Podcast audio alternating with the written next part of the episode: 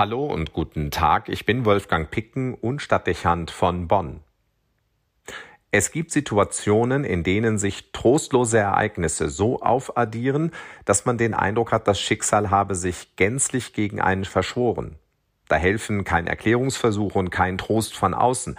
Man fühlt sich wie vom Pech verfolgt. Wie sagt man in einer Redensart, ein Unglück kommt selten allein. Ob es wirklich so ist, dass Unglück ein Unglück und Leid ein Leid anzieht, dürfte wohl empirisch nicht erwiesen sein. Aber wenn man einmal von einem Schicksalsschlag herausgefordert und belastet ist, dann nimmt man weitere Notlagen weniger souverän. Die Haut ist dünn und die Belastungsfähigkeit deutlich eingeschränkt.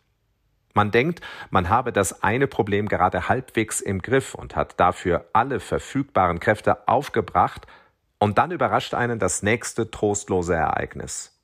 Das führt die Betroffenen an die Grenzen der Belastbarkeit, wenn zusätzliche Zumutungen aufwarten, wo man eigentlich Schonzeit verdient und gebraucht hätte. Als Seelsorger ist man oft an die Seite von Menschen gestellt, die Ähnliches erleben. Ein Schicksalsschlag, ein Todesfall oder eine schwere Krankheit beispielsweise führen zu einem Kontakt mit dem Seelsorger.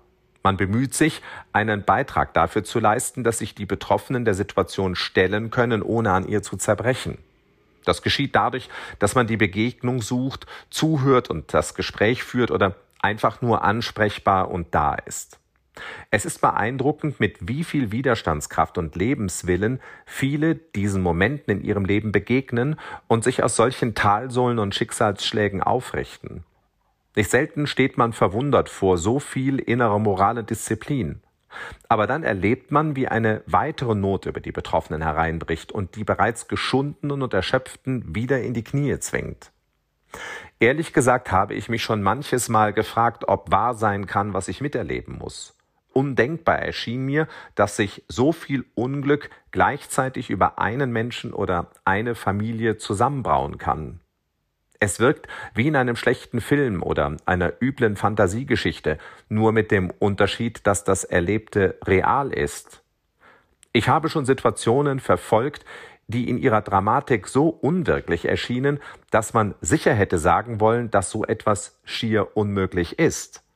Manchmal ist die Wirklichkeit eben doch schlimmer als jede Fantasie. Unvorstellbar, was das für Betroffene bedeutet. Ich denke, manchen in den Überschwemmungsgebieten dürfte es so gehen, sie haben alles verloren, arbeiten bis zur Erschöpfung, um sich an den Aufräumarbeiten zu beteiligen, und dann kommt ein weiterer Schicksalsschlag in der Familie oder am Arbeitsplatz dazu. Alle Reserven sind aufgebraucht, alle Tränen geweint, und dann fordert das Leben erneut seinen Tribut.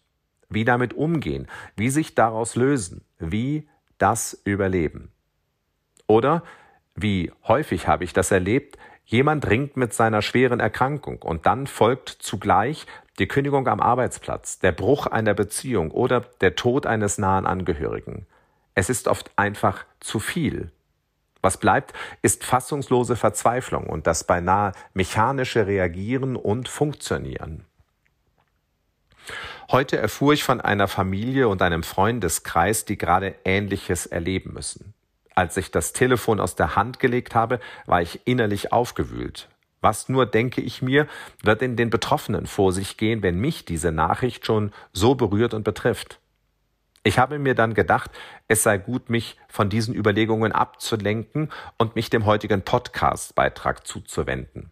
Und dann las ich ausgerechnet die Lesung des heutigen Tages, die dem Buch Jeremia entnommen ist. Da heißt es, meine Augen fließen über von Tränen bei Tag und bei Nacht und finden keine Ruhe. Denn großes Verderben brach herein. Gehe ich aufs Feld hinaus, seht vom Schwert durchbohrte.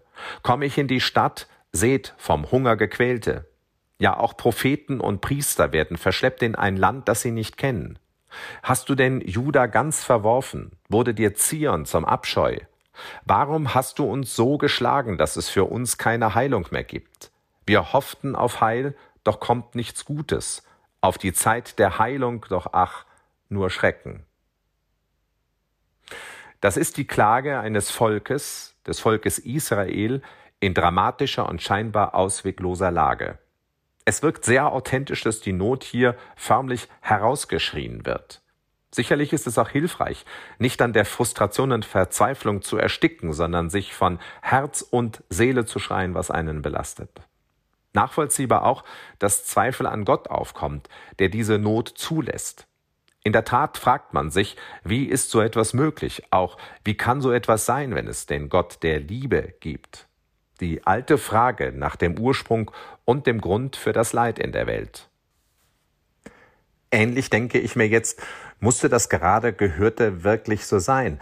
Ich frage mich und frage ihn. Hätte man das nicht vermeiden können? Die Frage wirkt nicht fromm, mag unangemessen erscheinen, aber manches Mal gehört sie ausgesprochen, damit innerlich der Weg frei wird für neues Beten und Vertrauen. Denn was und wer kann am Ende helfen, wenn es aus eigener Kraft nicht weitergeht? Wer außer Gott? So lesen wir schließlich auch bei Jeremia weiter, Bist nicht du es, Herr, unser Gott? Wir setzen unsere Hoffnung auf dich. Und so bete ich jetzt für diejenigen, von deren Not ich eben erst gehört habe, und für viele, für die die Last zu viel und zu schwer erscheint. Und vielleicht tun sie es mit mir. Ich setze meine Hoffnung auf dich, mein Gott. Hilf mit deiner Kraft und stehe diesen Menschen bei.